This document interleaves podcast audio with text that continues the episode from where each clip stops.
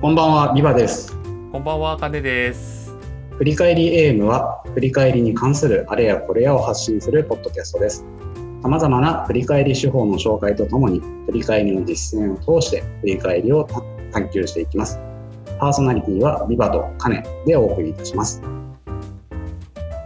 ということで、はい、あの、大規模イベントとなりましたが、始めていきましょうか。あ、これ、ポッドキャストだけ聞いてる人のために、簡単にどこで何やってるのかは説明しましょうか。はい、そうですね。えっ、と、このイベント、まあ、ポッドキャストを毎回聞いていただいている方、ありがとうございます。えっ、と、今回はですね、えっ、と、4月の16日に、えーオンラインのイベントとして、Zoom と YouTube ライブを通して、えーこの、えーポッドキャストを公開収録しております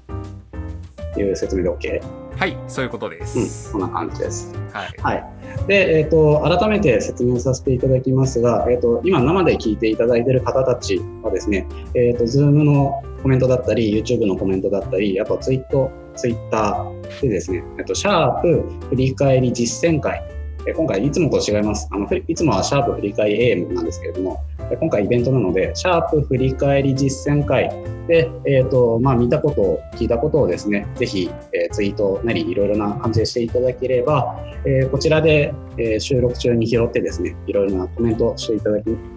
していきますので、よろしくお願いいたします。あ、ポッドキャストで今聞いてる方は、えーいつも通り、振り返り AM の方で、えーつぶやいていただければ、えー感想を拾いますので、そちらでお願いします。はい、ありがとうございます。ちょっと紛らわしいですが、よろしくお願いいたします。ということで、えー、と今回のテーマについて簡単に紹介したいと思います。で今回はですねあの、成長を加速させる振り返りワークショップということで、えー、と実はこのワークショップ、研修という形でいろいろな企業さんだったり、まあ、弊社もそうなんですけれども、えー、と新卒向けに、え振り返りを知ってもらって早いうちに振り返りを知ってもらってで今後、まあ、いろんな研修受けたりだとかあとはあのインストラクタートレーナーさんについてもらって学んでいく機会っていうのが増えていきますのでその学ぶ機会を最大限に活用してほしいって思いから、まあ、しっかりと振り返りを知っておいてほしいなと思って、え作った研修ワークショップになっています。で、えっと、まあ、中で閉じていくだけでは正直もったいないなと思ってまして、まあ、ぜひこの機会にですね、あの皆さん、えっと、振り返り、一人の振り返りについて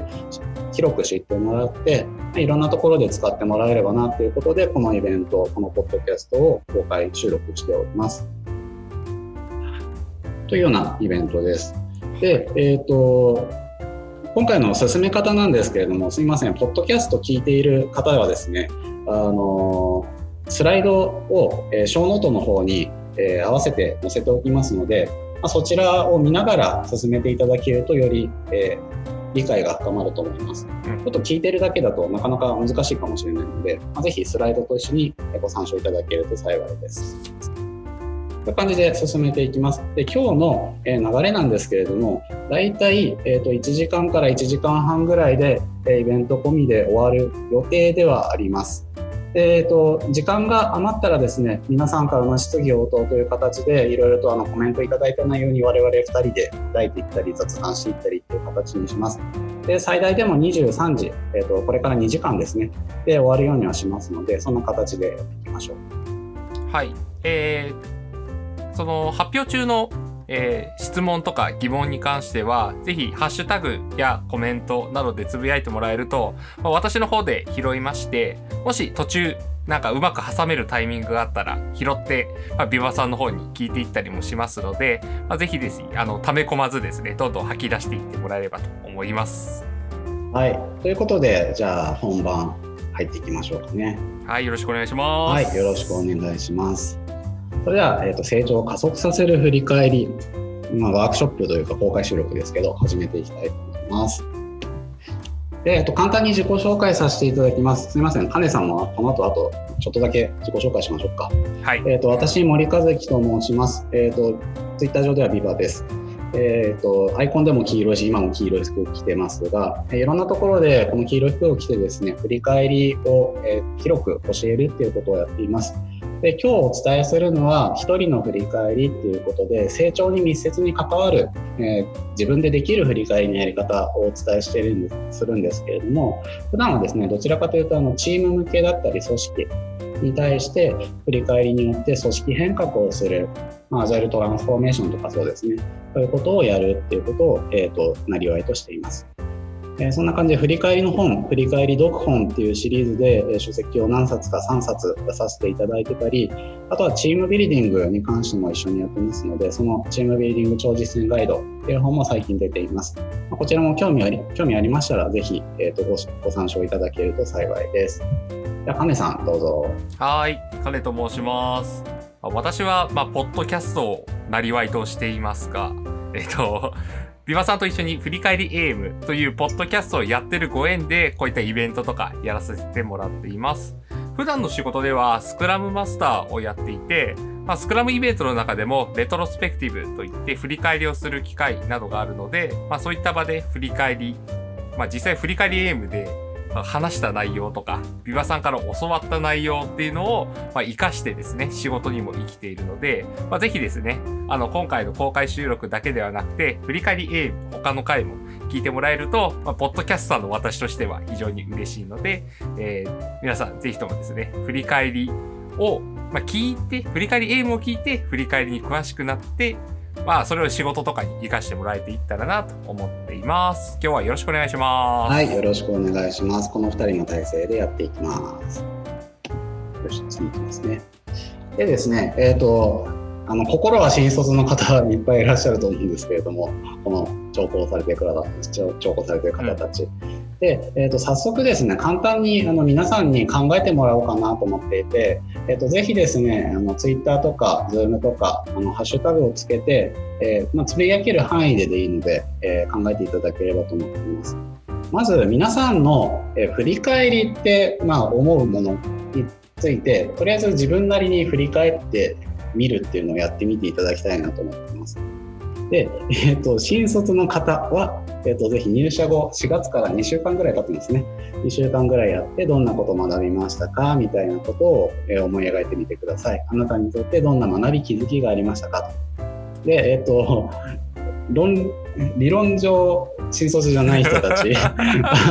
はまあ今日の仕事だったり最近の仕事でどんな学びあったかなとか気づきあったかなみたいなのをちょっと考えてみましょう。で、えこれから3分間ですね、あの皆さんに時間差し上げます、えちなみに我々も1分間ぐらいは黙ってますので、ちょっと考えてみてください。じゃあ、ここから3分間ちょっとやってみましょうか。はい、という皆さんが考えている裏でちょっと喋りますけど、金さん、今日の,、はい、今日の仕事で何か学び気づきってありました？そうですね。あのやっぱり今日ちょうどリモートまあ、うちの会社リモートワークで皆さんリモートでやってるんですけども、あのまあ、みんなのリモートやってる中でファシリテーションする機会があったんですね。はい、でやっぱりオンラインのファシリテーションって難しいなって思うことが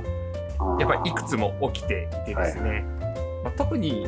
なんかこうやっぱ難しいなっていう気づきが一番大きかったのは、うん、この言葉のダブり。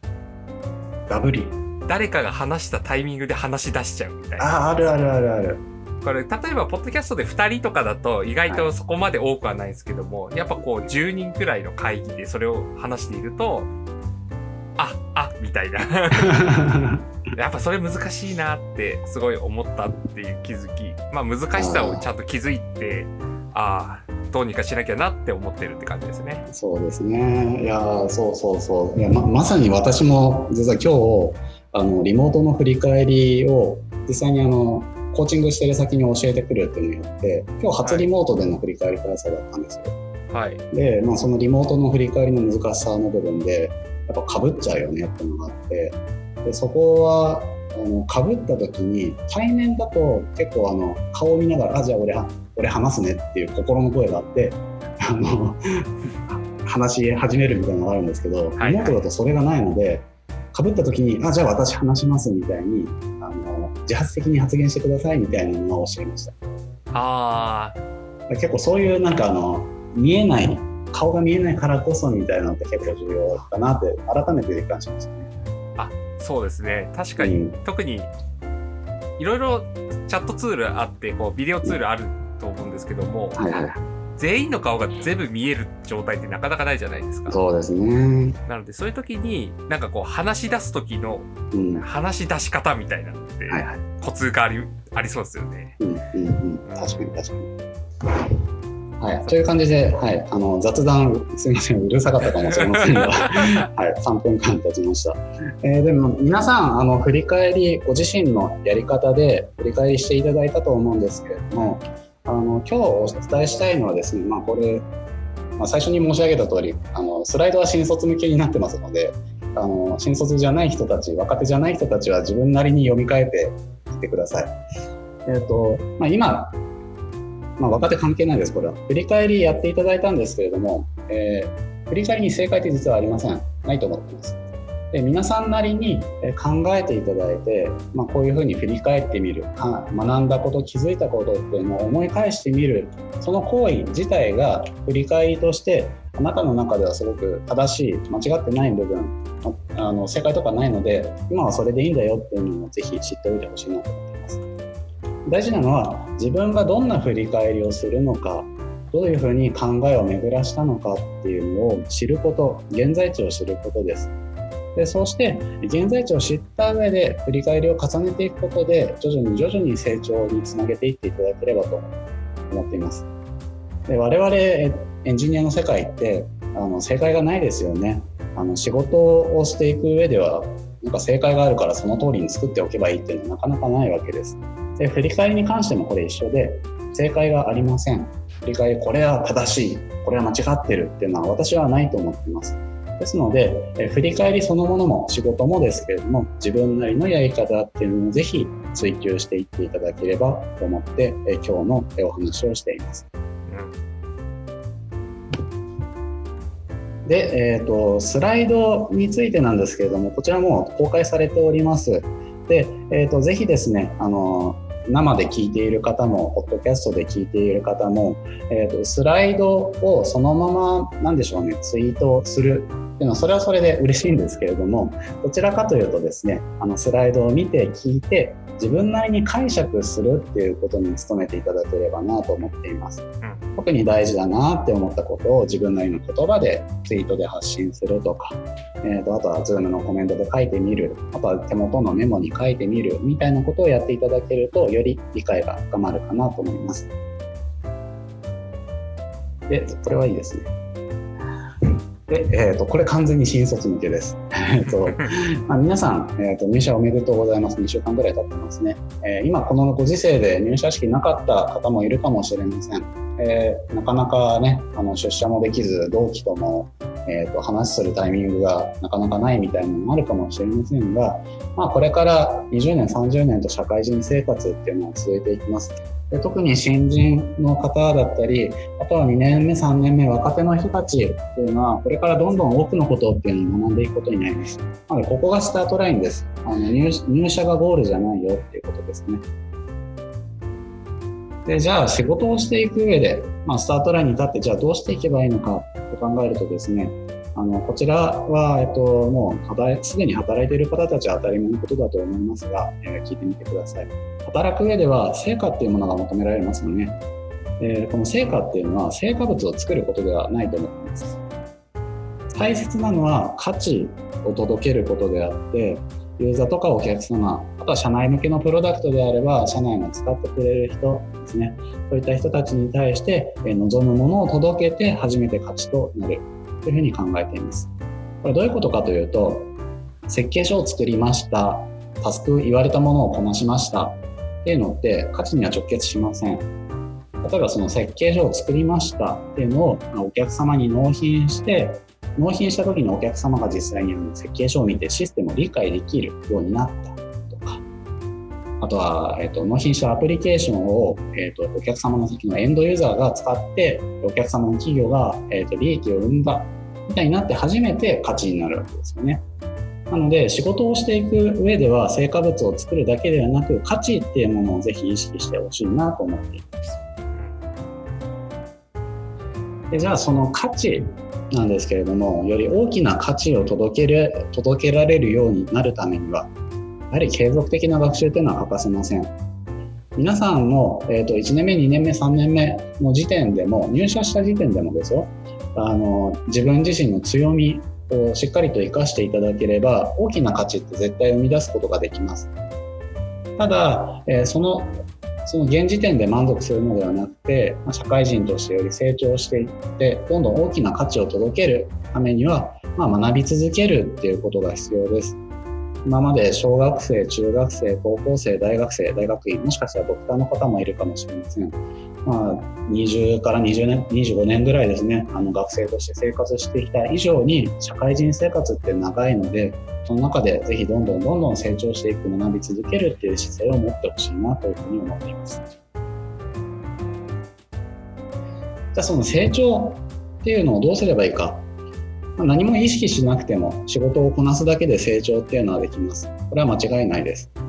ただ、えー、今日お伝えする振り返りをすることによって皆さんの成長を加速することができると思っています。ぜひですね、あの社会人の基礎として、あとはエンジニアの方多いと思うので、エンジニアの基礎として、身につけておいてほしい活動が振り返りです。ということで、えー、じゃあ成長のと振り返りの関係についてもうちょっと詳しくお話をしていきたいと思います。今のここに出ている図はですね、あの実際の仕事から成果に、成果、あとは価値に流れるためのフローを説明しています。えー、皆さんの仕事ではいろんな書籍から得た情報だったり、周りの人の話、人と話しながら得た情報あ、とは別の仕事から得た情報から頭を動かして実際にプログラミング成果物あの設計書とか使作ってですねでその結果を言語化して成果物として出してお客様に届けて価値となる、まあ、これはあの先ほど説明したようなフローになります。でこれ何もしなくても左から右にずっと流れていくですね、まあ、仕事をタスクって人ってどんどん降ってきますからあのその仕事をやっていく中でもこのどんどん真ん中の思考の整理の仕方だとか成果物の出し方みたいなところはちょっとずつ上手くなっていきます。ただ意識的にここに一つ挟んでほしいんです。振り返りです。例えば思考の整理の仕方自分がどうやって考えてるのかなその考え方をもうちょっと切り替えてみようとかあとは手の動かし方、成果物の作り方、言語化の仕方を、え、振り返って、え、そこから新しい気づきを得る。またお客様にもたらした価値からお客様にフィードバックをもらったりあとはあのお客様の反応をですね見て推測するとかですね。そういうことで振り返った結果によって自分自身の中に新しい気づき学び示唆みたいなものが生まれます。でそうして得られたこれらの気づき学びみたいなものがまた仕事にインプットされることによって、え、上の思考の整理だとか真ん中の部分がどんどんどんどん良くなっていきます。そのループをぐるぐる回すことによって、え、皆さんが仕事をしていく中でもたらせる価値っていうものが徐々に徐々に大きくなっていくわけです。これがこう止まっちゃったこれが振り返りの成長ループですまあ、ぜひ意識的にですねあの振り返りを行うことによって皆さんの出せる価値もたらせる価値っていうのを大きくしていってほしいなっていうふうに考えています。でこれをもうちょっとですねあの学術的に述べているのがデイビッド・エデイビッド・エコルブの経験学習サイクルというものです。これあの見覚えのない方にはなかなか難しい単語が書いてありますので、えちょっと噛み砕いて説明をします。すみません、新卒向けに説明しますね。若手向けです。皆さんが仕事とか研修をする中で、まあ、何かしら、えー、と学んだとか、こういう、今日のポッドキャストとかもそうですね、こういうことを聞いた、経験したみたいなのが起こります。これを仕事をする中で、どんどんどんどんインプットとして入ってくるものです。これが具体的経験。でその中で、えー、経験したものについて考えを巡らす、経験を思い返すことによって、まあ、頭の中にですね記憶が掘り起こされますよね。それが内省的小説というものです。でそうして思い出したもの考えを巡らしたものの中から自分にとっての意味価値を見つける。私にとってはこういう意味があったな。あここはすごい価値があったな。っていうふうに自分事として捉えるっていうものが、え、抽象的概念化の部分です。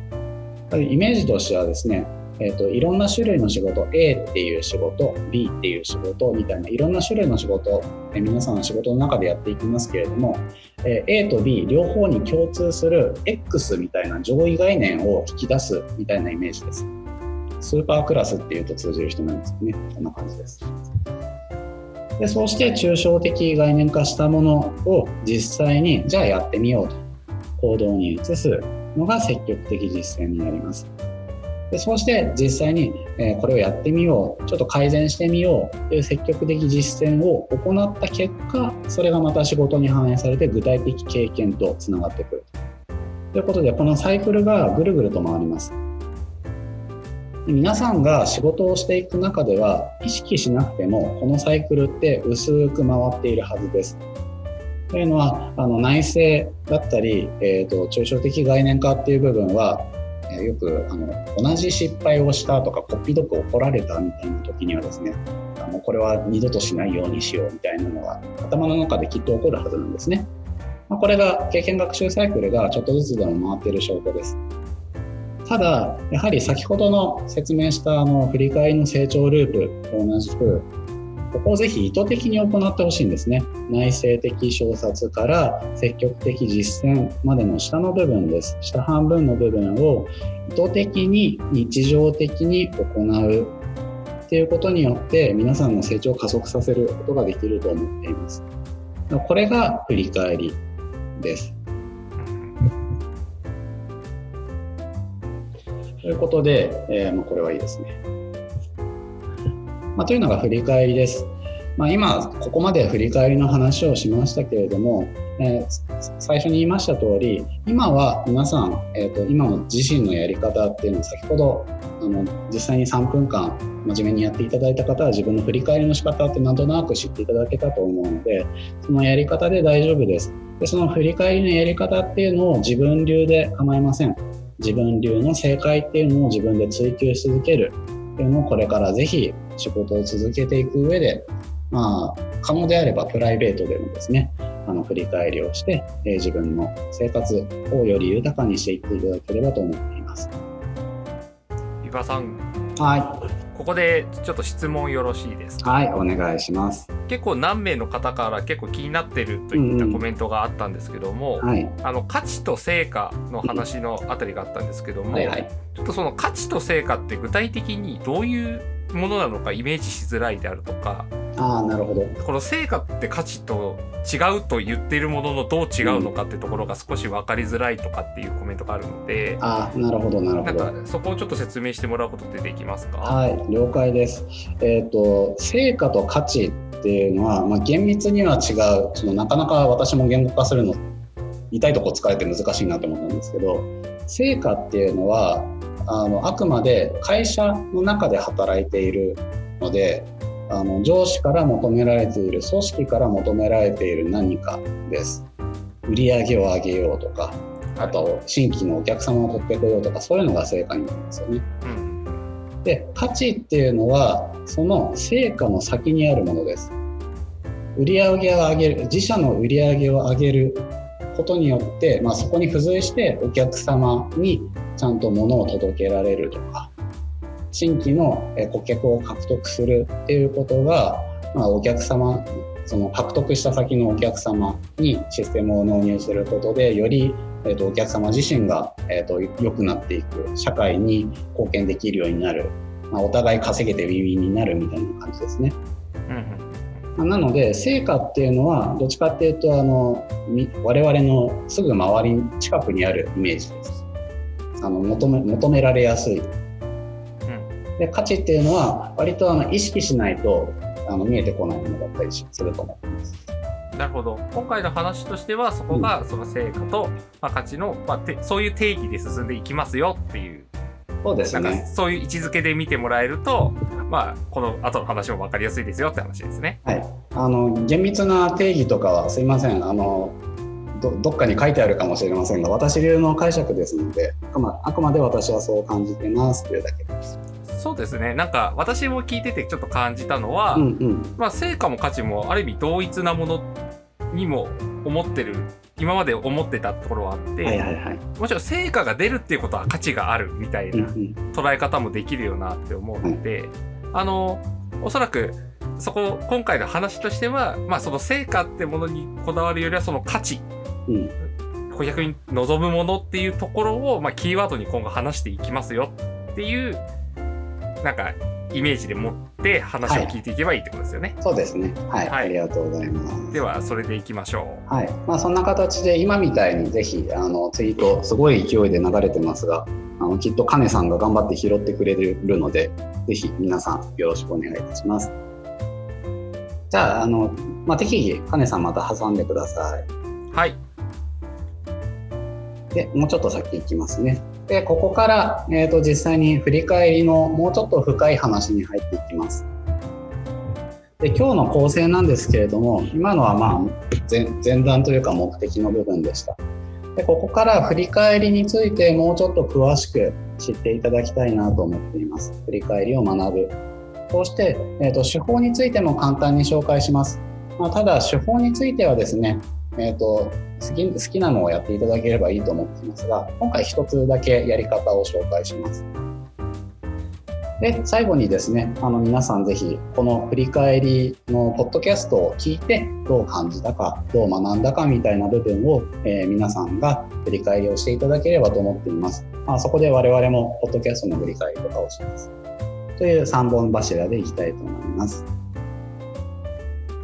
ということで振り返りの話もうちょっと、ね、詳しくしていきますね。はい。ということで、いきなり、いきなりというか、まあ、振り返りしてみましょうという話なんですけれども、えー、と皆さん、ぜひですね、ツイート、ズーム、えー皆さん自分自身のやりやすいやり方で構いません。えーここまでの私の話を聞いて20分ぐらい、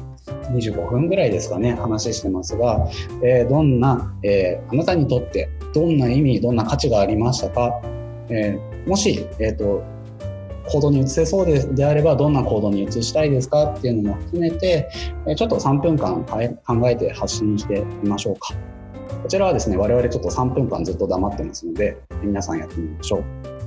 それではよろしくお願いします。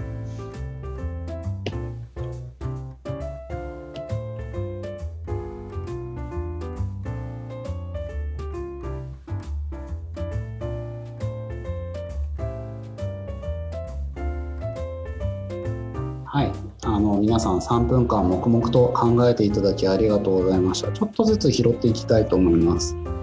えっ、とあ、ツイッターで見かけたのからいきますね。えー、と成果成果物と価値与えられた成果物じゃだけじゃなくてそれがどんな価値を生んだかにフォーカスしていこうぜっていう理解でいいのかなっていうような質問いただいてます。えー、とイメージとしてはそうです。あの価値にフォーカスして、まあ、それに対して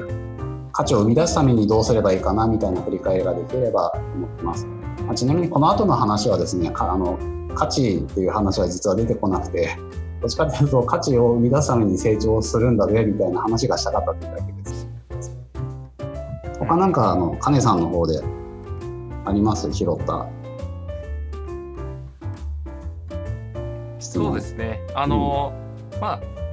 今までの話で成長、あ、じゃあねえや、うん。成果と価値って話が出てましたけど、まあ、そのあたりを改めて考える機会になったということ、うん。そういうつぶやきを見まして、まあ、なかなか考えない、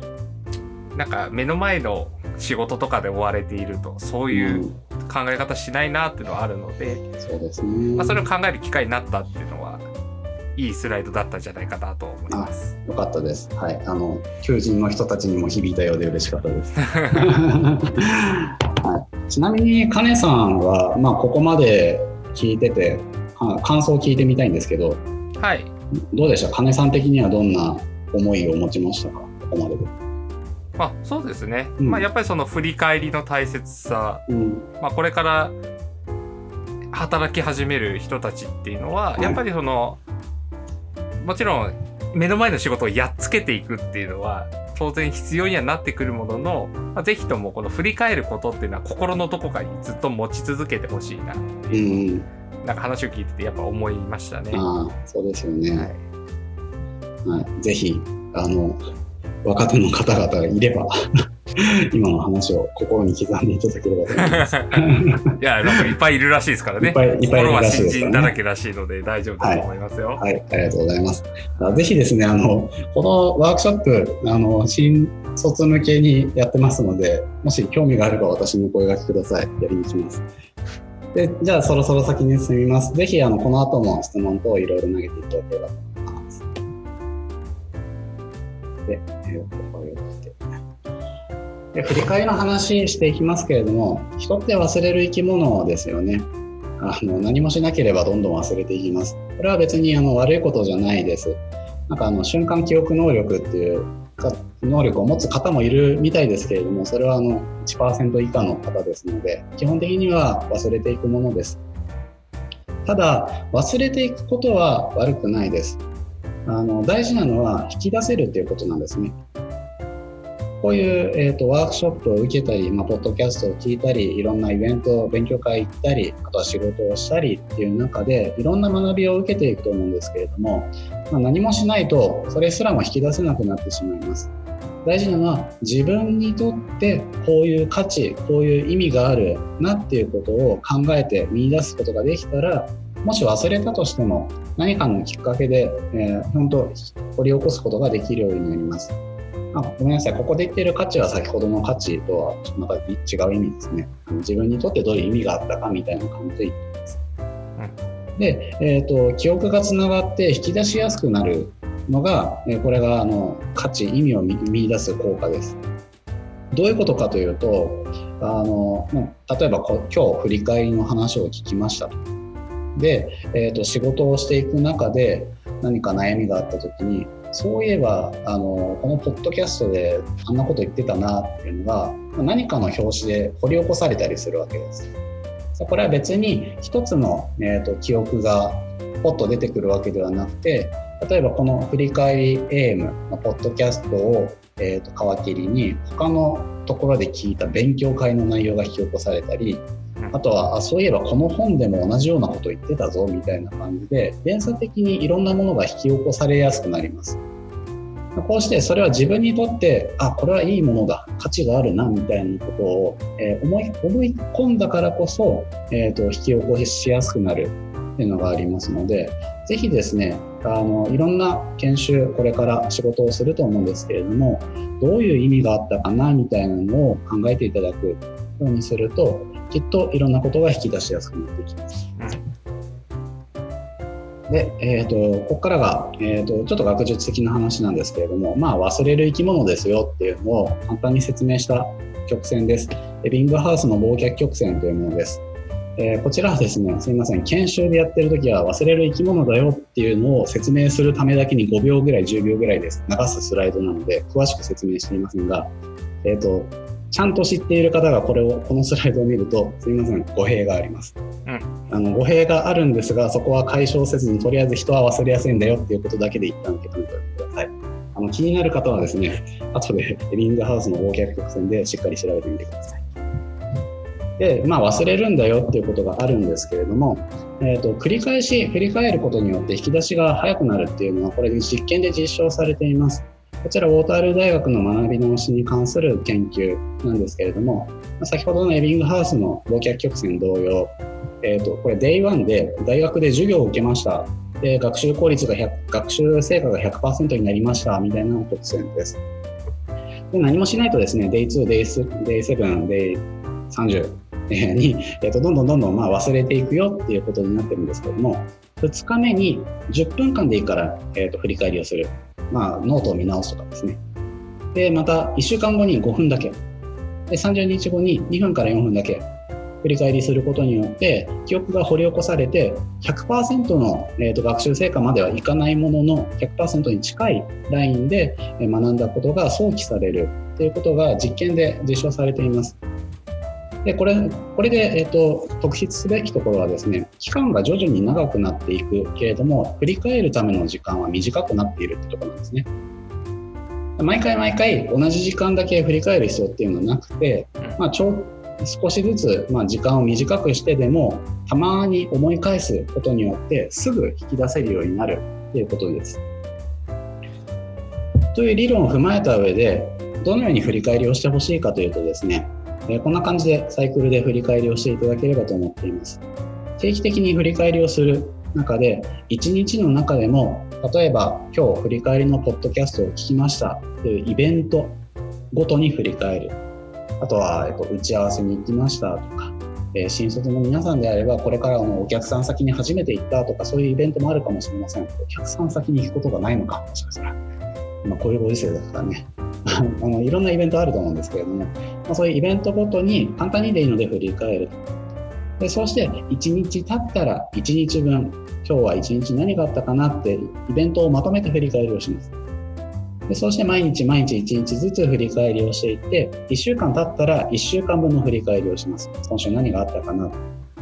でそうして1週間2週間3週間と1週間ずつ振り返りをしてまた1ヶ月後に1ヶ月分半年後に半年分1年後に1年分という形で、え、少しずつスパンを長くしながらですね振り返りをすることによって、え、人は忘れていくんですけれども引き出しがすごく早くなります。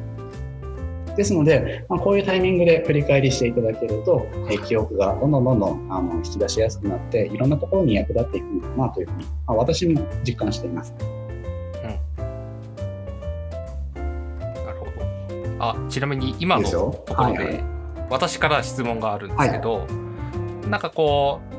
今見ただけでこういっぱい振り返ってはいるんですけども、はいなんか逆になんか頭がパンパンになっちゃうみたいなイメージをしてしまったんですが、あはいはいはい、はい、そこに関してはどういう大丈夫なんですか？頭がパンパンになるっていうのはどういう意味でしょうか、まあ、ある意味忘れなくなんですかね人間を忘れることができるからなんか次のものを入れられるみたいなイメージを持っていて、今の話だとなんかそれをこう振り返ることによってまあある意味記憶を定着させていくじゃないですけど、うん、ありますけどなんか頭の中がいっぱいいっぱいにならないかなっていう。あそういうことですね、はい。えーと、イメージとしてはあの振り返り私の場合なんですけれども振り返りする瞬間まではもう忘れてるんですよ。常にあの頭の中に残し続ける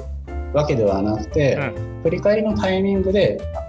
もう一回あの記憶をさらうみたいなイメージですね。ほうほうほうでそうすることによって、まあ、あの何度も何度も触ってると記憶がどんどんどんどん紐づいていろんなものが引き出しやすくなる。で記憶がひ紐づいていくと自分にとっての新たな意味価値みたいなものが出てきます。で、えー、とそれは別に頭の中を、えー、と容量を圧迫するっていうわけではなくて単純にあの知識が体系的につながっていくで振り返りが終わればまた沈んでいく記憶の底に沈んできますので何でしょうね記憶があの反射レベルに落ちていくというかこんな感じであの早く引き出せるけど頭の中からはどんどん捨て捨てられるみたいなイメージですかね。なるほど。なるほど。まあ、なので私結構あの昨日何したとかって言われてもあの振りいきなり言われても思い出せないことが多くて。まあ、ちゃん改めて振り返り振り返りの場を設けて、まあ、何したっけな思い返し始めてああこれこれやったよこれやったなみたいな出てきますけど、その瞬間までに昨日はこれやってたなみたいなのをずっと考えてるわけではない。はいはい、なんか覚えとこうってしてるのではなくてその都度その都度思い出してるっていう、うんうん、そうですね。はいはいはいはい。なるほど。あいやなんかそれこの振り返りの話をすると要は覚えてなきゃいけないのかなってプレッシャーとかあ、はい、はい、そういうのもあるのかなと思ったんで、うん、そういうことではないんだっていう話ですね。そうですねその通りです。はい、はいありがとうございます。はい、ありがとうございます。で、これあのそう今話をしていて、私繰り返あの連鎖的に引き起こされた話なんですけど、えっ、ー、とポッドキャストの5回目で。えっ、ー、と、ポッドキャストの1回目から4回目までの振り返りをしたじゃないですか。はい、しましたね。で、その振り5回目の時に振り返り何したかっていうと毎回ポッドキャストの一番最後に振り返りであとポッドキャストのアクションっていうのを決めたじゃないですか、はい、決めてるんですよ。でそのアクションを、えーと、2人であの連呼するというか言い合うだけであ1回目こんな話したなとかそういうのが話の内容が割と引き起こされてその瞬間までは話したこととか忘れてたんですけどまあ、というのがあの少しのきっかけでいろんなものが引き起こされるなというのは、まあ、最近また体験した内容だったかなとはい、この話をしていて自分で引き起こされました。あでもそうですね。うん、なんかそれこそ真面目な話以外でも例えば遊びに行った時の話とかで写真を見て思い出すみたいなのも、ある意味振り返りじゃないですか。あそうですね。カメラロール見るとかもまさにそうです、ね、あそうですそうです。でその時のなんかある意味風の匂いというかそういうところまで思い出してくるみたいなのも、うんうんうん、なんか確かに振り返りの今の言った話ですよね。覚えてなくても思い出せるみたいな。そうですね、うん、はい。なるほどなるほど、多分人によってどれの媒体が引き出しやすいかってきっと違うはずで、うん、あの頭の中で絵を浮かべる人いわゆる画像を浮かべる人もいればなんか時系列的な文字列みたいなのを並べる人もいれば、うん、人が人によって全然違うんですね思考のプロセスって。うん、まあ、なので自分にとってどどうやったら振り返りやすいかな引き出しやすいかなみたいなのはいろいろと模索してみると楽しいですね。そうですね。はい。はい、といったところでちょっと先先進みましょう。はいでここからお伝えしたいのが振り返り、えーと、皆さんが1人で振り返りをする上で、えー、大切にしてほしい7つの考え方です。でこの7つの考え方に関しては、えー、全て覚える必要はありません。あの大事なのは7つの考え方のうち自分にとってはこれ大事だなと思ったものをぜひあの生かしてもらうと。まあ、他のものは忘れてても後でスライド見ればああそういえばビバさんこんなこと言ってたなとは思い出せますのでそれで十分です。7つ、えーと、一つ一つ詳細に説明していきますが、簡単に列挙します。まずは立ち止まる。そして受容する、受け入れる。で次は学びを祝う。4つ目、多角的に捉える。小さな一歩を踏み出す。実験する。そして最後に高速にフィードバックを得る。です。一つ一つ説明していきます。あ、ちょっと途切れ、まあいか、読めますね。読みますね。えー、まず、立ち止まるということです。えー、これ、木こりのジレンマという例を紹介します。これ読まないと、ポッドキャストの人伝わらないんですよね。恥ずかしいんですけど、読みます。ある日、旅人さんは休憩がてら、木こりさんが木を切る様子を見ていました。木こりさんは一生懸命斧を振るのですが、なかなか木は切れません。なんだあの斧はひどい運ばれだな。あんな状態で切れると思ってるのかおいおいおい、そんなもんじゃ切れる、切れるもんも切れねえだろう。歯を研いだらどうだ？ガシー、知ったような口を聞いてんじゃねえ。木を切るのに忙しくてそんな時間なんじゃねえんだよ。という、はい、えっ、ー、と、ポッドキャストの人には伝わらないんですけど、ジョジョ風の、えっ、ー、と、テスターちゃんというところから出展いただいています。こちら、木こりのジレンマという、えっ、ー、と、有名なのかな？なんかコンサルティング界隈で割と、えっ、と、使われるやつらしいです。で、こちらなんですけれども、木こりさん、旗から見たらおかしいっていうの分かるんですよ。ただ、木こり本人はやばいっていうこと気がついてないんですね。皆さんも仕事をしている中で木こりのような状態になっていませんか？なので、立ち止まって自分の斧を見直してみるっていうことがすごく大事です。この立ち止まることこそが振り返りですね。振り返りをして一度自分のやり方自分の進め方みたいなのを見直すことによって成長の第一歩になっていきます。これ斧やり方によっては歯を研ぐっていうのもありますけどちょっと一日お休みして街に出てって、えーと、チェーンソーを買ってくるっていうのもあるあるわけですよね。いろいろなやり方が存在するわけです。でそのやり方を考えるための時間っていうのがとても必要になります。というのが立ち止まりでした。で次、受容するです。これは、え成功したこと、うまくいったこと、あとはうまくいかなかったこと、いろんな経験をすると思います。それすべてですね、あるがままを事象として受け入れてください。まあ、これは成功しました、成功した、失敗したみたいなこと、両方ともすべてですね、あの一旦やったこと、起こったこととして記録し、思い出しましょう。でそうした上で成功失敗に対するさまざまな感情も一旦受け入れてみてくださいここで言っている感情っていうのはこれができて嬉しかったとかこれをやらかして辛かった悲しかったというふうに自分が感じたということを、えー、しっかりと受け入れるということです。あ自分はこう思ったんだなっていうある種メタ認知、えーとメタ視点で見るというようなイメージです。でそうして起こって起こったことを客観視する。した上で冷静になって何をすべきか検討する。ということです。こちらの上で一つのポイントになるのはさまざまな感情を受け入れるっていう部分なんですけれどもこれ人によってはですねあの辛い記憶を掘り起こされてしまってどんどんどんどん気が気がめいってしまうっていう方っていると思います。でそういった方は無理しなくて大丈夫です。あの自分に無理のない範囲でこれはできたんだなできなかったんだなっていうのを受け入れるっていうことをやっていってください。あの自分が徐々に徐々に自分自身を受け入れられるようになっていけば、えー、できる範囲で広がっていきますので無理して振り返りを続ける必要はありません。あの自分のできる範囲で今の立ち位置はそこで大丈夫ですので悪いとかありませんのでそして少しずつでいいので受容するっていうのをやってで3つ目がですね学びを祝うというところです。こちらは、え成功失敗から得た学びっていうのをですねあ成功失敗っていうものをぜひ学びに変えていってください。で学びに変える上で学びを祝う。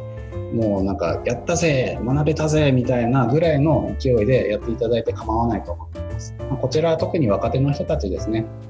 あの求人の人たちは失敗してしまった部分はしっかりと反省はしてくださいね。まあ、で失敗こそ成長のチャンスになります。あの失敗してしまったっていうのもさすがに落ち込む部分もあると思うんですけれども、まあ、少しの失敗によって大きな成功を得ることもできますのでぜひそこを失敗でとどめず学びに変えていくっていうような意識でお願いします。でそうした上で前向きなフィードバックをするっていうのも、えーと活力を生む一つの秘訣です。こちらは1人の振り返りというよりかは実はチームえ、組織での振り返りの文脈で書いています。仕事をしていく上で、まあ、うまくいかなかったことっていうのってみんなからいろいろと言われるし自分でもあの気づいてしまうとは思いますけれどもここはうまくいってたよとか失敗した中でもここってうまくできてたよみたいなお互いにいいところっていうのを見つけて継続するっていうことによって確実にモチベーションは維持されていきます。モチベーション上がっていきます。でそしてうまくいったところ相互へのプラスのフィードバックをすることによってチーム自体チーム組織自体がですねあの活力の良い、えーと、みんな和気あいあいとした、えー、チームになっていきますので、まあ、学びを祝うという意識を自分自身だけではなくて組織でもぜひ持っていただければと思っています。で4つ目は多角的に捉えるということです。こちらはですね自分自身やったこと、えーと、仕事の中で学んだこととかですねいろんな角度から見てみてください時間軸というのは過去現在未来のの立場で見たらこの事象ってどうだろうなとか。あとは客観的主観両方とも大事にしてください。あの結構振り返りをしているとですねエンジニアの方特にあの客観的なことは大事にするんですけれどもあの主観置き去りにしてしまう方多いです。自分がこう思ったとか、えーこう悲しかったみたいな部分って結構大事なのでそこは、えーと、ないがしろにせず両方とも見てあげてください。でそうして良いところ悪いところうまくいったことうまくいかなかったことっていうように両極端に振ってみるっていうのも大事ですね自分がどっちを見やすいのか知った上でじゃあ逆側も見てみようっていうように視覚視点を変えてみるということですあとは学びや気づきという観点やチームの中自分の中でどんなコミュニケーションがうまくいったかどんなコラボレーションができたかみたいな部分を振り返ってみるのもいいですね。あとは目的目標に向かってどこの立ち位置にいるのかちゃんと向かっていけてるのかなみたいな部分を考えてみたりあとは立場シチュエーションを変えてみるっていうのもとても大事です。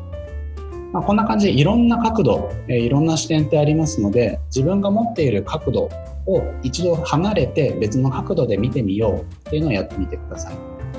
その実験をですね、ちょっと皆さんにもご協力していただきたいと思います。ま、こちら、あの、つぶやきだったりいろいろ何でも構いませんので、ちょっとですね、20秒ぐらい自身ご自身で考えて、えー、と直感的に、えー、発信していただければと思います。小さな子供がコップに水を注ぐときに水をこぼしました。あなただったら子供にどんな風に声をかけますかはい、ということで、ちょっと考えていただいてですね、発信してみていただいていいですかちなみに、カネさんだったらどう声をかけます？そうですね、私だったら、えー、あもう言っても大丈夫ですか？うん、いいですいいですよ。はい、えー私だったらあーなんかもっと大きなコップを用意したらよかったねってあ声をあ、なるかけると思ほどないるほどま。す。ああ、じゃあ、あれですね、次のネクストアクション、こうするといいかも、みたいなうん示唆を上げるって感じですね。そうですね。はい、ありがとうございます。まだつぶやきがない。他の人のをちょっと見てみたかったけど、誰も増えるけどな。YouTube、YouTube はちょっと遅いんだっけ？まあでもまだないっすよ。はい。はい。まあいいや、いいや。はい。皆さん、あの、何かしら考えていただいたと思うんですけれども、今考えていただいた内容、まあ、あの、ここに入ってないかもしれませんが、こぼしてしまったねとか、水浸しになっちゃったねっていう、まあ、マイナスだったねっていうのを、えっ、と、話す人もいれば、コップには水入ったじゃんと。コップは倒さなかったね、やったね、みたいなプラスを見る人もいるでしょう。あとは先ほどのカネさんみたいに別のやり方でやったらどうかな角度変えたら高さ変えたらみたいなのを言う人もいますよね。でこれ大事なのは自分が先ほど直感的に捉えていただいた内容っていうのをそういうふうに思考する癖があるっていうのを知っていただくことなんです。これ全てがえどれがいいどれが悪いとかってないです。大事なのは自分はそう考える癖があるそう考えやすいんだっていうことを知った上でそのそれ以外の観点で捉えるっていうことなんですね。で、えー、とこれは主に若手向けなんですけれども、えー、とシチュエーション立場を変えて考えてみるっていうのがとても大事です。えー特に1年目2年目3年目の方って、えー自分のえー立場で考えることはできてもやはり上司の立場お客様の立場で考えてみるってなかなか意識しないとできないと思います。でその意識をして、えー上司だったらこれどう考えるかな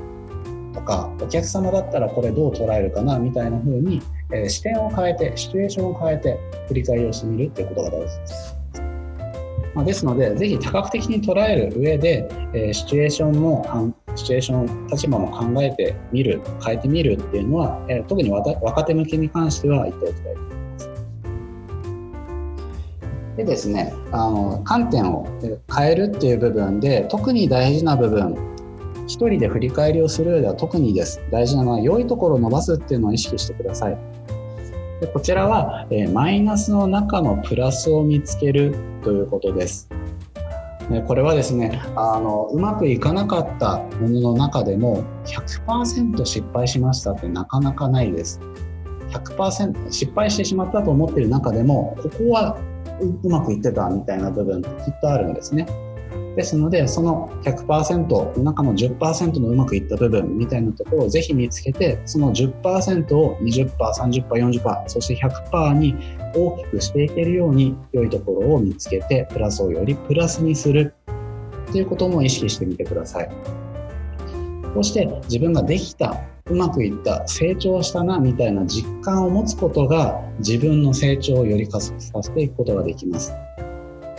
こちらあの自己肯定感とか言われる部分でもありますので、まあ、興味があれば、えー、と自己肯定感本とかですねいろいろブースで出てたりしますのでそちらも参照ししていただくと面白いと思います。で、えーとなぜ良いところに目を向けてほしいかというと人間のほとんどがマイナスを見がちがだからなんですね。良いところって意識的に見ないと見れないようになっちゃってるんですよ。あの人間だけではなくて動物って自己防衛本能を持っています。これは自分に危機が迫った時にそれを防御する、逃れようとする反応です。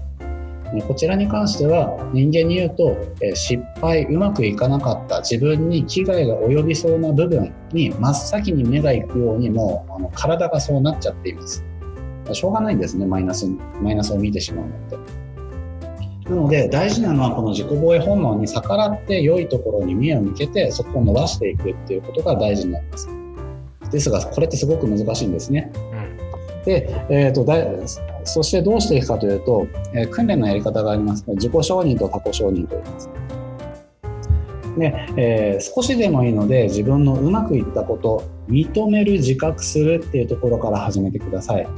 これ苦手な人はハードルをめちゃくちゃ下げてもいいです。あの昨日と同じことがちゃんとできた。でも構いません。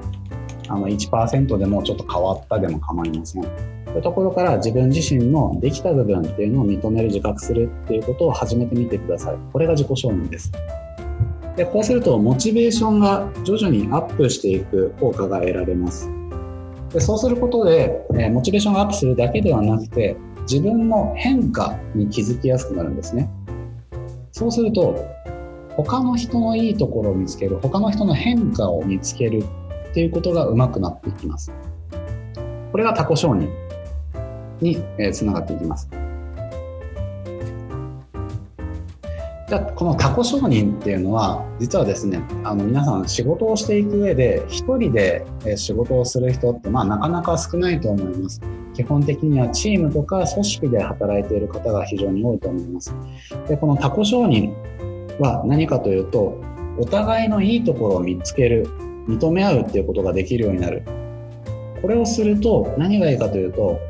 自分のいいところって実は多くの人って見つけづらいんですよ。自分ここがすごいみたいなのってなかなか気づかないものです。他の人から言われてあここは実は他の人より得意なのかもしれないって気づくわけですね。で相手の他人が気づいていない相手の良いところっていうのを気づか気づかせてあげる。気づきを促すことができるようになります。そうすると自分の良いところを自覚した上でいろんな仕事ができるようになります。ここは自分の強みかもしれないって認知するとそれを生かそうとしますよね。でお互いが自分の強みを認知して生かしながら仕事をするチームとしてチーム全体の強みを生かしながら仕事をするようになるとより大きな成果価値を生み出しやすくなりますですので自己承認が他己承認につながってひいては組織、えーとまあ、チーム組織をより良くしていくことにつながるっていうのをぜひ覚えておいてください。ちなみにあのポッドキャストならで時間が多少あるので、えーと、小ネタを挟むとですねあの人間ほとんどこの自己防衛本能に逆らうために良いところにまず目を向けましょうと言っていますがあの悪いところを見るなとは言っていません。うん、悪いところってほとんどの人はあの言わなくても見るんです。振り返りでキケプとキーププログラムトライっていうフレームワークがあるんですが、まあ、プログラム出す人を得意、うん、出すのが得意な人多いんですね。まあ、なので、それはほっといても見るので、良いところを意図的に見てね。っていうのが今日の話です。で、えっ、ー、と、ストリングスファインダーという、えーと、自己診断みたいなものをやられた方いるかもしれないんですけれども、えー、しかその素質の中に上位にポジティブという素質がある方この方はですねあのあ悪いところに目を向かすのが苦手です。なのでその人は意図的に、えー、良いところではなくて、えー、うまくいかなかった部分に目を向ける。いうようにしてください、まあ、ですので大事なのは自分の思考の癖っていうものを知った上でその逆をついてみるみたいな、えー、多面的に見るっていうことが大事になるわけですちなみに私は第一ポジティブです そうなんですね。カネさんもなんかポジティブありそうだけど。あれでも私確かポジティブはないんですあ、ないんだ。そうなんだ。確か。はい、なかったはずです。なんかそのうちそんな話もしたいですね。そうですね。はい。あというのが、え、ー、と、ここまで丸読んで話していた多面的に見るっていう部分でした。で、残り3つです。で、小さな一歩を踏み出すっていうのが次のものです。少しずつでいいので一歩ずつ成長していくっていうことをぜひ一人の振り返りの中で意識してくださいうまくいかなかったことあうまくいったことでもいいんですけれどももう2倍に成果を上げようとか100%改善しようって思うとなかなか手が出なかったり足が進んでしまうものです。で動けなくなってしまうぐらいであれば1%ずつでいいんです。100%をいきなり変えるっていうのは多くの人無理ですので100%の中の一歩足がかりを切り崩してみる。一歩でいいから踏み出せる。1%の成長っていうのを毎日積み重ねていくことをぜひ意識していただきたいなと思います。100%変えるのって、まあ、なかなか辛いですけど、うん、昨日より1%をちょっと良くしてみようぜっていうのって意外といけそうですよね。そんな難しくないはずなんですよ。ですので、その1%を少しずつ、毎日毎日ちょっとずつ変えていくっていうのを考えてください。1%をですね、えーと、365日もし続けると、えーと、1.01の365乗で確か18倍ぐらいです。すみません、あの、ググっていただければ分かると思います。で、まあ、18倍っていうのはあくまで理論値ですけれども、感覚ですと、まあ、5倍、6倍ぐらいには成長するんじゃないかなというふうに感じています。ですので、ぜひ、えーと、小さな一歩、もしあの振り返りをして、なかなか手が出、次の一歩が出ないなっていう人は、ちょっとでいいから踏み出してみるってことをやってみてください。でこれが新卒、えーと、若手向けの話で、えーと、求人向け、え、もうちょっとあの上の年次の人たち向けにプラスアルファでお話をしておくとここでは紹介していませんがダブルループ学習っていうのも一緒にしてみてください。えー、ダブルループ学習っていうのは1%の改善だけではなくて PTCA サイクルをぐるぐる回すだけではなくてそもそもそれそのやり方でいいんだっけみたいなホワイに立ち戻るってやり方です。そちらも意識して自分の中での改善に、取り組んでいただくとより、えーと、壁を壊しやすくなるなと思います。6つ目が実験するです。やはりですね、あの1%ずつちょっとずつ良くしていこうって思うと、えー、大体あの保守的なアクションになりがちになります。絶対に成功するような、まあ、ここれはやらなきゃいけないしなみたいなタスクになっちゃったりするわけですね。次やることっていうのは。でもそうではなくて、1%ずつそういった保守的な改善を続けていくと、どこかで壁にぶち当たってしまうんですね。でその壁をブレイクスルーを起こすためには、実験をする必要があります。チャレンジする必要があります。でどうするかっていうと、1%でいいからあの成功するかわからない、失敗するかもしれないっていうものを試してみるっていうことです。こちらもあの失敗したらすごい痛手を負うような100%の成功は100デッドアライブみたいなものをやってしまうと、まあ、なかなか足踏み出せませんけれども失敗してもまあ大丈夫でしょうっていうのを意識的にやってみる1%の変化にチャレンジしてみるっていうことはきっとできるはずです。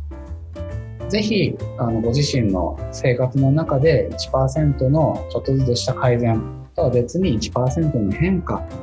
っていうのにもチャレンジしてみてください。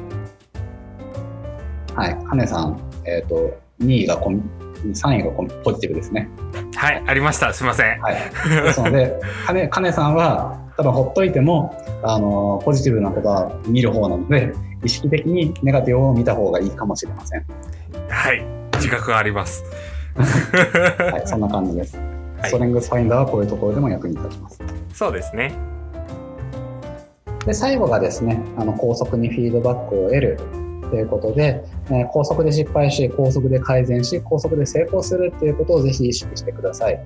こちらあの振り返りのあのちょサイクルをくるくる回そうっていうのが意識的にできれば OK です。メイクミステークスファースターですねこれ誤字してますか？らね意図的に。よりよより素早く失敗しましょう。高速で振り返りをして自己フィードバックを得ることによってまあ、失敗も上手になりますしあの最終的に大きな成功に結びつきやすくなります。あの新卒向け若手の方に分かりやすく、えっと、一つ例を挙げるとすると、1日がかりだいたい7時間8時間ぐらいかかるタスクを先輩からお願いされました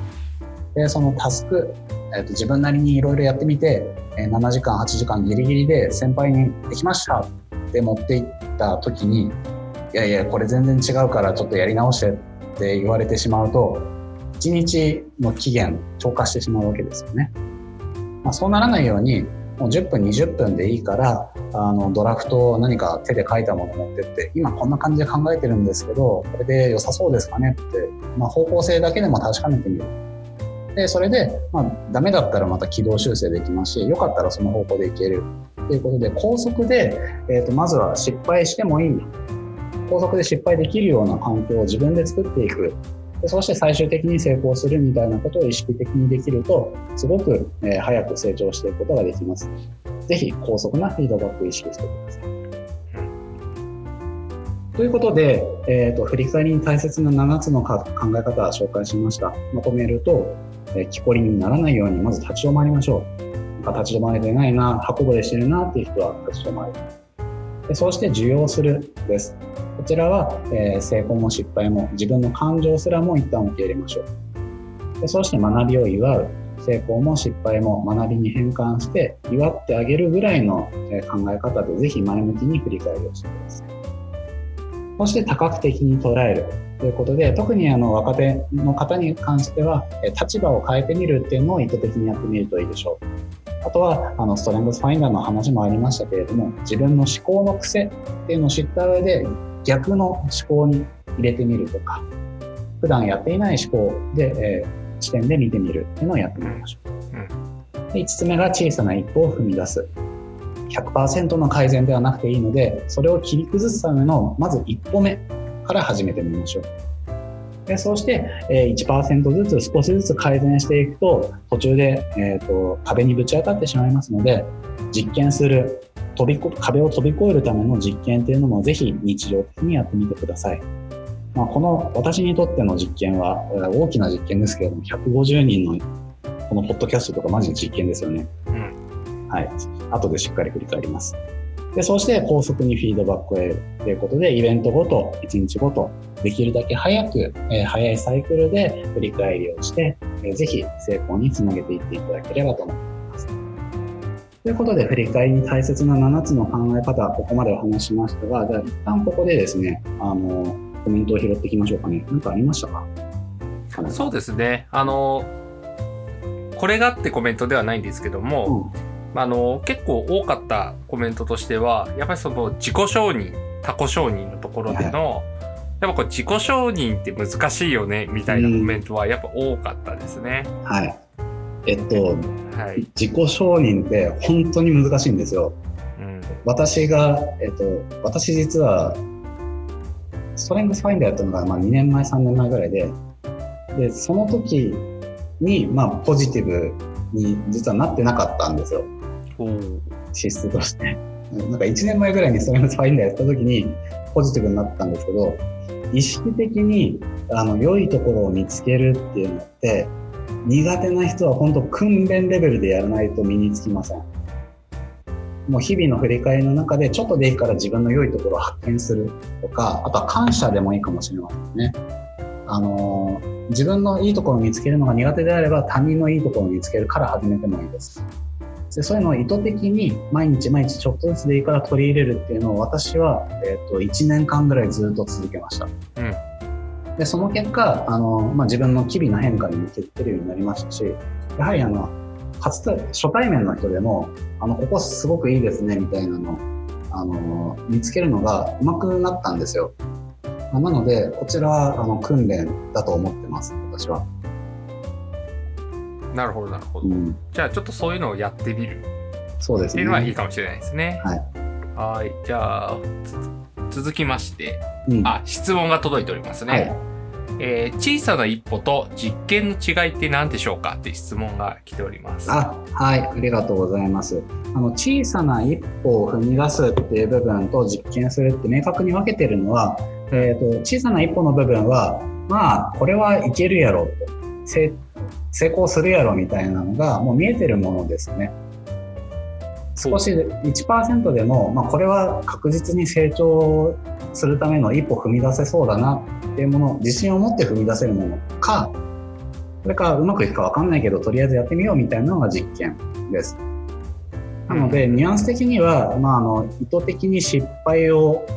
まあ、カオスを受け入れた上で何かするかしないかです。確かに新人の頃とかって結構やっぱ小さな一歩なものはいっぱいあると思うんですよね。はい、あの確実にこれをやった方がいいよとか。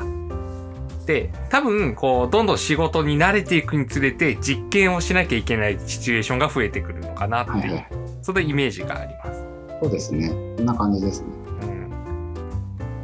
はい、今コメントでですねあの別の話ですけど個人的に自己承認より他己承認の方が簡単なんだよなっていう方もいらっしゃいます。でこれあの人によってやはりあのさっきストレングスファインダーと話しましたけれどもあのこれまで育ってきた環境だったりまあ、先天的なものがあるのかは分かりませんがあの人の思考のタイプによってですねどっちが得意かってやっぱり異なりますですので、まあ、こうならないといけないっていうのはありませんから無理せず自分のあの得意な部分から伸ばしていくとかあとはちょっとずつでいいから変わっていくように、まあ、無理せず変わっていくっていうのを意識していただければいいなと思っています。うんと過去承認が得意な方って素晴らしいと思うんですよ。あのスクラムでいうとスクラムマスターとかそういうのに向いてるかなとは思います。きっとチームをうまく回していく、チームを盛り上げていくっていうことに長けてる人だと思っています。なかなか他己承認って難しいですよね。うん、そうですね。うん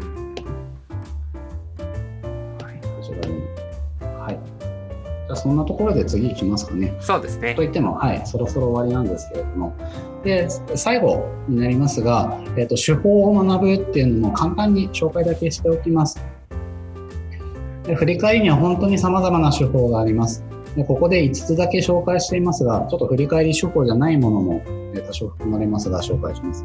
えー、日本でおそらく一番使われているのはケプトです。KPT。ケプトと読んであげてください。大事なのを2回言います。ケプトと読んであげてください。えこれはキープ、プロブレムからトライを考える。まあ、続けたいこと、あとはうまくいかなかったことから改善を考えるっていうやり方ですね。こちらのチームで振り返りをするっていう文脈ですごくよく使われています。であとは YWT、これやったこと、分かったこと、次やることっていうローマ字の頭文字からできているフレームワークです。まあ、この順番に思い出しをするっていうやり方ですね。あとはタイムラインという、えー、時系列順に事実と感情、先ほどあの客観と主観両方大事だよって話しましたね。その主観、客観両方とも引き出して改善を出していくみたいなやり方もあれば、なぜなぜ分析っていうような、えー、なぜを5回繰り返して問題の根本原因を探る逆にあの成功した要因を探るみたいなこともできます。そんな分析をするってやり方もあとはバリューストリームマップというあのプロジェクトだったりプロセスも肯定感のつながりに着目をして歪みボトルネックを探してそこを何とかしようか。というような手法もあります。こんな感じで振り返りいろんな手法があります。今回5個だけ紹介していますけれどもなんか世界には300個ぐらい手法あるらしいです。もっとあると思います、うん、で私が認知してややったことあるのは100個ぐらいの手法なんですけれども、まあ、でも全部面白くて全部違うんですよ。全部あのいいところがあります。でどの手法が自分にとって、えー、好きかうまくいきやすいか何かやりやすいかっていうのは本当に人の思考のタイプによって違いますのでいろいろ試してみてほしいんですね。で今日、えーとまあ、お伝えしたい手法あ先にこっちから話しますね。えー、今説明したどの振り返りのやり方も基本的には序盤に説明した経験学習サイクルを回すっていうことには変わりありません。えー、振り返りのアクションっていうものを実践して実践結果をまた振り返るでそうしてこのサイクルを高速で回すことによって個人チーム組織の成長を加速させるっていうことが、えー、振り返りの中に組み込まれています。で今日ちょっとだけお話しするのは YWT というやり方です。やったこと、分かったこと、次やることです。この YWT なんですけれども、えー、もう3つの質問をして改善のアイデアを出すやり方、とても簡単です。やったこと、まあ、あの例えばこういう研修を受けたとか研修の中で手を挙げて質問したとか仕事であれば誰々さんにちょっと勇気を出して聞いてみたとかまあ、そういうなんか自分なりのチャレンジだったり自分で行動を起こしたことっていうのがやったことに入ります。でそして次が分かったこととして、えー、やったことの中から学び教訓得た気づきとかですねそういったものを抽出します。でそしてその学び教訓から次やることっていうのを決めていくというものですね。で基本的には慣れるまでは、えやったこと分かったこと次やることの順番に出していくといいでしょ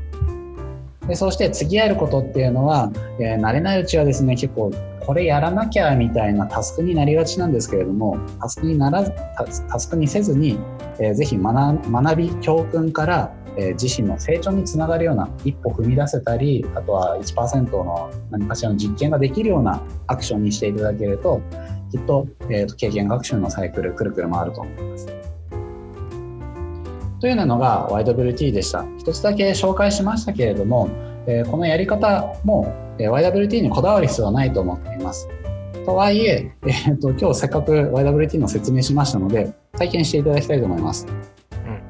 ぜひ、ポッドキャストを聞いている方も、今生で聞いている方も、ここまで、えー、これで座学すべてになります。ここまでの内容をぜひ振り返ってみてください。あの YWT で振り返ってみてください。で、あなたにとってどんな意味、価値があったか、その学びや気づきを明日以降ですね、どんな行動に移したいですかっていうのを、え皆さんなりに自分なりのやり方でやったこと、分かったこと、次やることの、え考え方でやってみてください。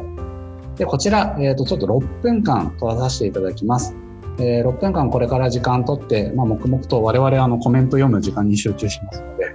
あの皆さんご自身で振り返りをしてみてください。それではどうぞ。あれですよね、ツイッターとかに Y、W、T みたいな感じでこう、行間開けて書いてもらっても分かりやすいですよね。そうですね。はい。えーと、これから6分ぐらい取りますがちなみにあの今回こういう研修特に聞いてるだけみたいなやつはやったことっていうのが出しづらい部分がありますので、まあ、無理して出さなくてもいいです。いきなり分かったことから出していただいても構いません。確かに。ああれですね。今 YouTube のコメントの方で完全に無音だったので終了したのかと思ったっていうコメントがありましたが。あなるほど。はい。えっ、ー、と放送事故ではございません。はいそっか途中から入ってくるとそう感じますよねはい振り返りをしておりますここまでの内容皆さん YWT で振り返ってみましょうあとまあ、えっ、と、半分ぐらい過ぎたので、金さんいかがでしたかね、ここまでの話。そうですね。あの、うん、まあ、今回、こうやって体系だってこれ資料を見ながら、まあ、学ぶことができたっていうのは、まあ、改めて振り返りの大切さをなんか私は今回学べたな、まあ、やったことは、まあ、こうやって見ていること、で分かったことはやっぱりこう体系だって、まあ、知れば知るほど振り返りって重要だなってことが分かりました。と。で、まあ、次やることで言うとやっぱこの話はチームに持ち帰ってチームで少しこの振り返りに対してのまあもっと理解を深めてほしいなって私は思うんでなんか展開していきたいなと、まあ、思いました。おつなげましたね。ありがとうございます。い。やなんかこれは何でしょうね。自分自身でこのスライドをもう言うのは慣れ何度も慣れてたので何でしょうね、まあ、ポッドキャストというか発言していて気づいたのが結構カネさんに無茶ぶりしている自分がいるなと思いながらやっていて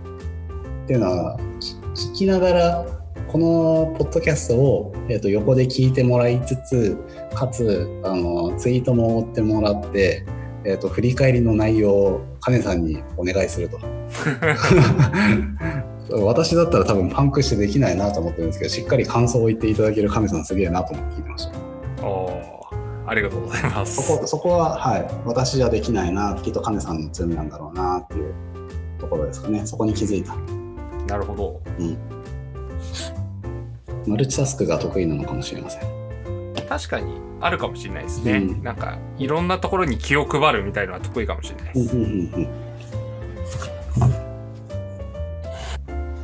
はい、皆さんありがとうございます。いい感じですね。うんということで、えーとまあ、皆さんこれで一旦おしまいになります。あのままだまだぜひ振り返りのツイートとかをしていただきたいとは思うんですけれども、えーと、簡単にまとめに入っていきたいと思います。でここまでの内容、まあ、おさらいというか私が話した内容の、えーと、スライドを見るだけですけれども今日振り返りの内容を学んでいただいて手法、まあ、5つの中で YWT を実際にやってみようというのをやりました。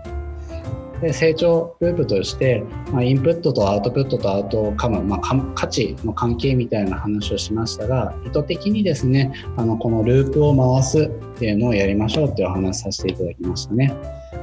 でそうして、えー、この中で経験学習サイクルも一緒で意図的に日常的にサイクル回しましょうってお話しました。ぜひですね、あの普段の中から、えー、こういう定期的な振り返り、イベントの振り返り、1日の振り返り、1週間、1ヶ月、半年、1年というスパンで振り返りをすることによって、いろんな記憶が瞬時に掘り起こせる、記憶を引き出しやすくなるという効果がありますので、ぜひ、えこのタイミングでこれから振り返りを始めていただければと思います。で振り返りに大切な7つの考え方についてもお話しました。す、べ、てについてはこの場では述べませんが、何かしら皆さんの中でもですね、これは持って帰ろうみたいな部分ってあったんじゃないかなというふうに思っています。でそして最後に YWT をお伝えしましたね。こちらは経験学習サイクルを回す振り返りのやり方の一つです。やったこと、分かったこと、次やることっていうすごく簡単なやり方ですので、ぜひ、意識してください。ちょっとお伝えしし忘れてたんですけれども、経験学習サイクル回すために、次やることっていうのを、えー、一度立てたらですね、次の日にその次やること、改善のアクションみたいなやつやつをですね、やったのか、で、そこから分かった、分かったことは何かみたいなのをしっかりと次の Y、W に入れていくっていうのを意識的にやってください。ということで皆さん、えーと、振り返り、正解はないよっていうのは最初に言いました。皆さんが今やっていただいている振り返り自体が、まあ、正解みたいなものです。もうそれでいいんです。で、大事なのは今からえいろいろな観点皆さんも知っていただけたと思うので、え自分なりに大事だなって思うところ価値のある部分を取り入れていただいて自分なりのやり方を追求して振り返りで成長につなげていっていただければと思います。というところでえここまででですね、えー、一旦振り返り、えーと、ワークショップの、まあ、座学というか、えー、内容としては以上になります。皆さんご視聴ありがとうございます。ということで、ここからですね、えーと、振り返り M 恒例の振り返り、ポッドキャストの振り返りをしましょうか。まあ、今回はこの回全体の振り返りって感じですかね。そうですね、回全体の振り返り、いつもと違う取り組みなので。はい。はい。ということで、じゃあまあ、あの、一旦コメントは後でさらうとして、はい、ちょっと我々の中で簡単に振り返りをしましょうか。はい。で、いつもみたいに、まあ簡単に対話形式で3分、3分4分ぐらいですね。今35分なんで、えっ、ー、と、40分ぐらいになるまで、えっ、ー、と、今日の内容についてお互い話し合っていきますかね。はい。はい。じゃあ、思いついた人からいきましょうか。あ、これ手法は何でやるんですか？あ、せっかくなんで YWT でいきましょうか。はい。じゃあ、まず Y から。いつも早いね。どうぞ。はい。じゃあまず Y として今回は、こう、実際、まあ、オンラインでの勉強会という形で、まあ、この公開収録って形になってますけども、まあ、それをやりましたと。で、その中で私は、まあ、YouTube のコメントと、Zoom のコメントと、Twitter と、あとビバさんの話っていうのを、まあ、同時に、まあ、把握しながら、こう、進めるっていうのをやりました。はい。そうですね。じゃあ私が行くと y, y としてはまあオンラインの公開収録っていうのもあるんですけれどもは、まあ、ここまで、えーと、人数が伸びるとは思ってなかったんですがかなり大規模なオンラインイベントっていうのを初めてやらせていただきました。ありがとうございます。であと私としては、えーと、研修の中でいろいろと話した内容はあるんですけれども、えーと新卒向けでは話せていなかった、まあ、求人向けにこういう観点もあるよっていうのは、えー、普段言えてなかったのでそこもちょっと、えー、補足して説明できたっていう部分はありました。で分かったこと何かありますかね？はい。お互いのやったことからでもいいでした。はい。で私は分かったことがあって、うん、あのまあ、今回のような形で、まあ、1人の人が発表して、まあ、で私がこうコメントを拾ったりっていう形でやってたんですけど、うんうんまあ、結構これって、まあ、いい体験になるんじゃないかなっていうのが分かったなっていうのがあって、やっぱこう話を聞いてる途中で、あそこって何なんだろうとか、ああそこがよく分かんなかったんだけどってどんどん先進んでしまうと不安になってしまったり理解できなかったりっていうのがそこを私の方で拾うことができたのでまあ結構いい形でできるんだってことが分かったということですね。なるほどなるほどいいですね。まあ、確かにすごくいいなっていうのは気づき私私も同じような気づきがあります。であとは、まあ、途中で気づきましたけどあの金さんがですねそういうマルチタスクというかそういうの得意なんだなっていうのに気づけたっていうのが一つ分かったことでありますしあとはですねやっぱりなんかあの喋っていて自分すっ振り返り好きなんだなっていうことに改めて気づきましたね。なるほど。まあ、好きっていう自覚はあったんですけれどもまた認知したみたいな。もう誰から見てもそう見えるんですけどね。まああらなんかこの場で、はい、改めて気づけたいいですね感謝。じゃあ次やることですね。あのこれは我々振り返りエームとしてとかですかね。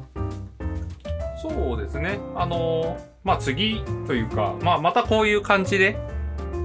あの、こういうイベントっぽくやってみるっていうのは、ぜひやってみたいなって今日やってみて思いましたね。そうですね。さっきカネさんがあのチームの振り返りってお話ししてくれたじゃないですか。はい。で、えっとまあ、私も普段はですねあのこういう個人の振り返りについては新卒向けとか結構狭い人たち向けに話している内容でかつ私あのスピーカーデックで4050ぐらいスライドを投げてるんですけどうん。個人の振り返りって多分2つか3つぐらいしかスライドないんですよ。ああんまり喋ってなかったんですねそこら辺ってうん。ニーズがあるか分かんなかったので。まあ、とはいえ、えっと今日あのすごい人数の方に来ていただいてかつさまざまなフィードバックいただけたので、まあ、この個人の振り返りという部分はちょっと継続して続けていきたいなと思いました。であとは、まあ、それとは別に普段やっているチームの振り返りみたいな部分もこちらはですねどちらかというとあの求人向け求人って言っちゃうのはあれですけどもあの働いている皆さんにとって はいあ。のきっと価値のあるえー内容かなと思うのでそちらも、えー、とこういった公開収録みたいな形でいろいろと話できるときっと広がりそうだなと思いました。うん。そうですね。という感じですかね。はい。はい。えっ、と、じゃあ次やることとしては、えっ、と、まあこ、この公開収録をいけるのと、えっ、と、これは個人チーム。まあ、カネさんも同じような話だったそうですね。はい。えっ、と、次回もですね、あの、きっと近いうちに公開収録、まあ、これで 味を占めた我々が2人が 続けると思いますので、まあ、別のネタになった時に、えーぜひ周りの方々誘っていただければと思っています。で、また、あの、この、今、えっ、と、ポッドキャストとして収録していますので、えーチームの振り返りについてもっと詳しく知りたいっていう方はですね、ぜひ、えー振り返り AM、えーエピソード1から聞いていただくと順を追って詳しく知ることができますので、あ、ごめん、これ、金さんに紹介してって言ってたね。はい。うん、まあいいや、ごめんね。大丈夫ですよ。はい、私言っちゃいました。はい振り返り AM ぜひ聞いてください。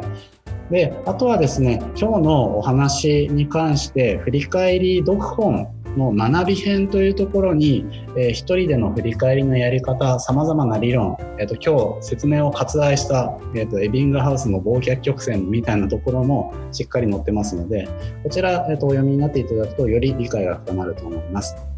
また、えー、と今回のですね、えー振り返りのワークショップ、えー、と普段はあの研修という形でいろんなところに、えー、とやってますので、ぜひ、えー、と組織的にやりたいとか、あのチームでやってほしいとか、えー新卒みんなに話してほしいみたいなのがあれば、あのツイッターの方に気軽にご連絡いただけると幸いです。というところで、えー、と宣伝以上になりますので、残りの時間はですね、えー、といろんな質問があれば拾いながら、えー、と雑談していって、えー23時手前で終了するっていう形で終わりましょうか。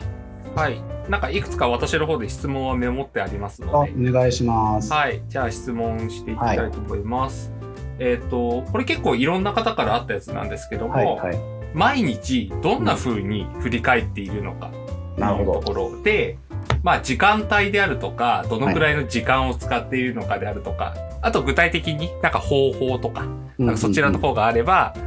まあなんかおすすめの方法でもいいですし、なんかビバさんがやってる方法でもいいんですけども、はい答えていただければなと思います。なるほど。はい、あのよく質問されるので書いてました。えっと 私はですね、あのイベントごととか、えっと基本的に1日あたり3回から5回ぐらい振り返ってます。で、えっとどういうタイミングで振り返ってるかというと、もうこのイベントの瞬間瞬間でも実は振り返っていて、この振り返りゲームの収録の中でも頭の中で何度も振り返りしています。あの皆さんが、えっと振り返りでワークして3分間6分間無言でやるみたいなタイミングで自分のここまでの動きだったりあとスライドでの話し方だったり反応だったりそういうことを見ながら次こういうふうに改善しようみたいなことを、振り返りしています。でどんなふうにやっているかタイミングっていう意味だと、まあ、イベント終わったタイミングですぐに振り返るっていうのとあとは毎日ですね、あの最近だと夜寝る前とかですかねに、えー、と頭の中で振り返りをすることが多いです。えー、と形式は、えーや YWT に近いですけどあんまり意識はしてないです。えー、とやったこと今日やったこと学んだこと何かなじゃあ明日これやろうみたいな感じで、えー頭の中に出してで次やることっていうのが、もしあの覚えておかないといけないとかちょっと難しいことであれば付箋に書いておいて次の日やるみたいな感じでやってます。であとはですね毎週っていう形でこちらはあの、えーと、チームで振り返りをしています。個人ではあまりしてないです。えーと、チームでこんなこと仕事でこんなことあったねみたいなのは、えーとまあ、いろんなチームを私も見てるので、え毎週毎週振り返りをしている。あとは1ヶ月3ヶ月半年っていうスパンはチームでやったりプロジェクト単位だったりあとは自分で振り返るっていうのもあります。で特徴的なのが1年の振り返りっていうのでこちらについてはですね1年の自分自身の成長だったりキャリアの進め方だったりそういったものをですねあの1日がかり、えーと、4, 人で4人で集まって、え、1年の振り返りをみんなで話し合う突っ込み合うみたいな活動をしています。こちらもですねすごく楽しい活動ですのでもし興味があれば、えー、と1年の振り返りみたいなのを調べていただくとまあ、私のスピーカーデックにもありますので、やり方載ってますからやってみていただければと思います。という感じで、今ので質問答えられてたかな？はい、なんか、なかなか、ビワさんと同じようなことをやるっていうのは、初めての人にはしんどいかもしれないなとは、感想として。はい。えっ、ー、と、じゃあ、初めての人向けですね。っていう話だと、えっ、ー、と、まあ、一番楽、始めやすいのは、1日ごとに振り返るですね。うん、で1日ごとに振り返る時に慣れない時はぜひ YWT っていう形で付箋に書いたりノートに書いたりあとはツイートするでも構いません。あの自分で書い決まった時間にルーチン化するっていうのが大事です。私は慣れないうちは、えーと、毎朝出勤する、えー、電車を降りて職場に着く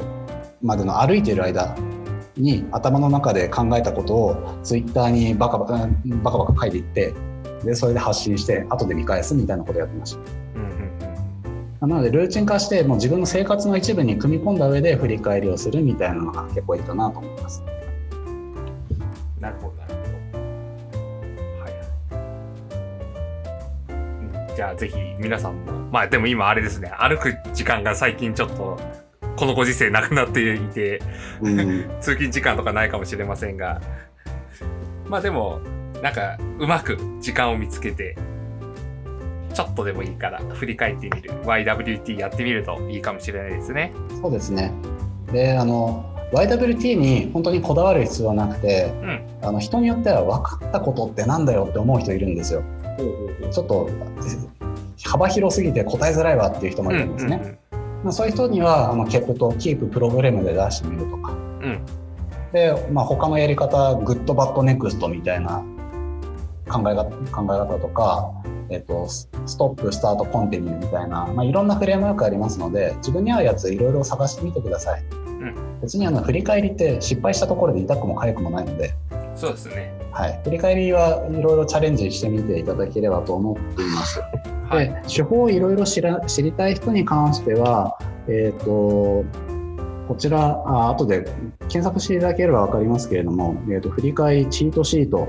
こ載せてないのか振り返りチートシートっていうものがあります。でそちら調べていただくと,、えーと、84個手法載せてますのでそちら見ていただければと思っています。あ、今画面出ますか、ね、画面に出しますね。はい。あの、ポッドキャストを聞いてる方は多分 show note の方に書かれていると思いますので、はい、そちらからご覧ください。こんな感じでですね、まあ、なんか不吉なライクがついてますね、440円で。えっと、振り返りの手法がドワーッと載っていて、それぞれの特徴が載っていますので、まあ、こういう時に使うのどれがいいかなみたいなのを考えるときにすごく役立つと思います。はい。はい。面白いコメントがあったので1個だけ30秒で回答すると聞いてる人は台本知らないからあえて言わなくてもっていうコメントがあってこれは多分あれですねあの金さんが言うところだったよねっていう部分だと思うんですけどこれ これ私の癖でもう瞬間瞬間になんか振り返りが頭の中にプロセスとして入ってるんでそれを口に出しちゃうんですよね。はい、確かにそうですよね。振り返ってる証拠でございます。はい。あ今のやったことはあミスったなっていうことを今、うん、言っちゃうってことですもんね。うん、そうそうそうそうそう。確かにそれもありますよね。その、うん、話していく中で。うん、確かにそれはビバさんと話してるとそういうことよくあるなって思いますね。はいはい、もう一問くらい質問答えられそうはい、ですか？行きましょうか。はい。えーっと、これはあれですね。多分タイムラインとかの話なのかな。うんうんうん1週間の振り返りの時は、はい。1日ごとに振り返っていたメモなどを見ても良いのかっていう話が。なるほど。なんか、長期的な振り返りの時に結構皆さんあれですよね。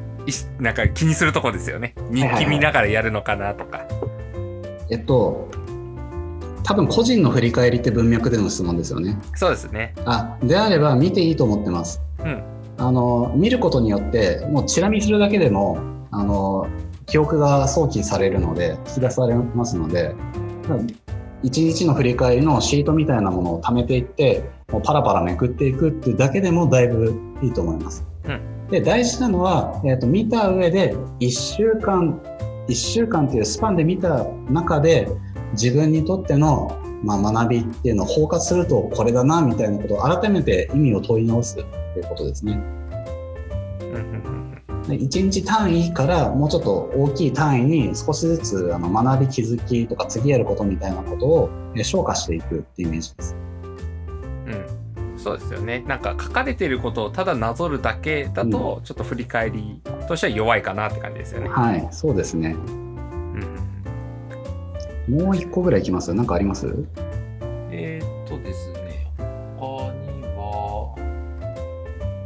ああ、そもそも一番最初の方に出てた質問なんですけあ、ど、はいはい。なんか、自分の現在地を知るためにはい振り返りをするって話をしてたと思うんですけど、自分の現在地ってうん、何でしょう？みたいな質問が あって。深いな なんかな何かができてない自分を知るとかそういうことなのかな、みたいな質問だったんですけどあーそういう観点も多分ありありだと思います。はいはいはい。できてない自分を知るできている自分を知るとか私が最初の方に言った自分の現在地を知るって言ってるのは、えっとまあ、振り返りのやり方思考の癖みたいなのを知ってくださいねっていう文脈で言いました。最初に皆さんに振り返りをしていただきましたけれども、まあ、その自分はこういうふうに振り返りをしているんだなとかじ頭の中でこういうふうに思い返すんだなみたいなやり方そのものを自分で一旦受け止めてほしいっていう文脈で書いてたのでうん。もなんでしょうね。あの質問の方はもうちょっと広い意味で捉えてる気がしますね。あそうですねそうですね。全然あのそういった捉え方でも構わないと思っていて、うん。まああの私はそれが正解だし正解がダメだとは言いませんのでうん。それそれでいいと思います今そういう質問が出てきた。そういう質問を出し出すような思考になっている。あのそこに疑問に思った。自分がいるっていうことを知る。メタ認知ですかね、うん、そうですよね。なんか、うん、今出たメタ認知っていうところが、うん。まさに現在地を知るっていうはい。ことのそこあれですよね。それをちょっと客観的に見れる。はい。それのための振り返りって感じですよね。そうですね。うん確かに確かというところで、じゃあ一旦そろそろ締めに入りますかね。にそうですね。はい。ちょっと待ってね。台本。またすぐ台本っていう言葉を。はい、いいじゃんいいじゃん別に。はいはいいきますね。エンディはいングいうきます、どぞ。